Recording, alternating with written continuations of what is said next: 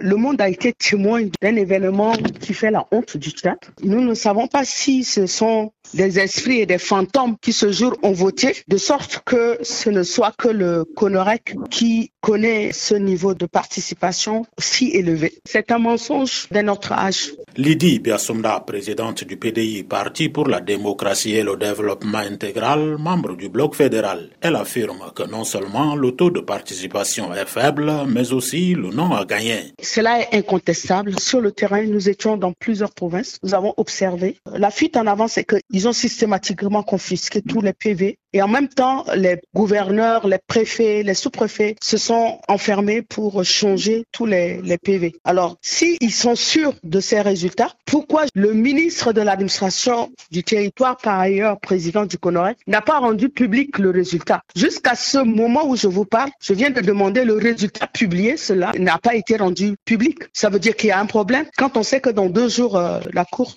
suprême va délibérer définitivement. Des allégations réfutées par les partisans de l'État unitaire. Pour eux, les fédéralistes font de la gesticulation inutile. Moi, j'étais dans l'opposition à l'époque, dite radicale, donc euh, ça ne m'étonne pas qu'ils puissent euh, avoir un avis contraire et c'est la démocratie. Je crois que Maintenant que les résultats sont là, je leur demande quand même de revenir à la raison. Abdurrahman Jasnabaye, président du parti Alliance tchadienne pour le développement. Toutefois, il reconnaît que la mauvaise gouvernance gangrène l'administration publique et c'est ce qui frustre le peuple tchadien. D'une manière générale, il faut une gouvernance qui puisse prendre en compte les préoccupations de la population qui, quand même, malgré tout, ont voté oui. Natoy Ala Ringar, porte-parole de l'Alliance du Bloc citoyen pour un État fédéral au Tchad, estime pour sa part que le camp du boycott a dominé et menace d'appeler les Tchadiens à descendre dans la rue pour revendiquer sa victoire. Je pense que qu'on payera très cher. Parce que on ne peut pas continuer par voler la voix du peuple. La voix du peuple, c'est la voix de Dieu. Raison pour laquelle nous avons lancé une marche le 3 janvier. Et les Tchadiens sortiront. Et c'est seul Konerek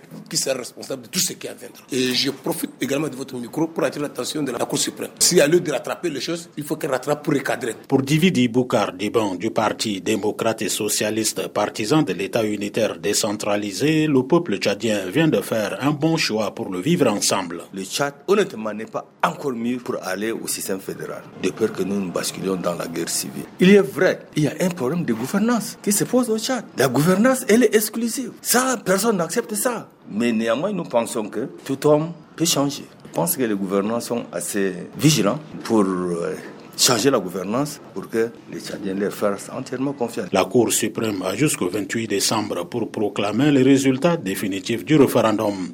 André Kodomadjingar N'Djamena pour VOA Afrique.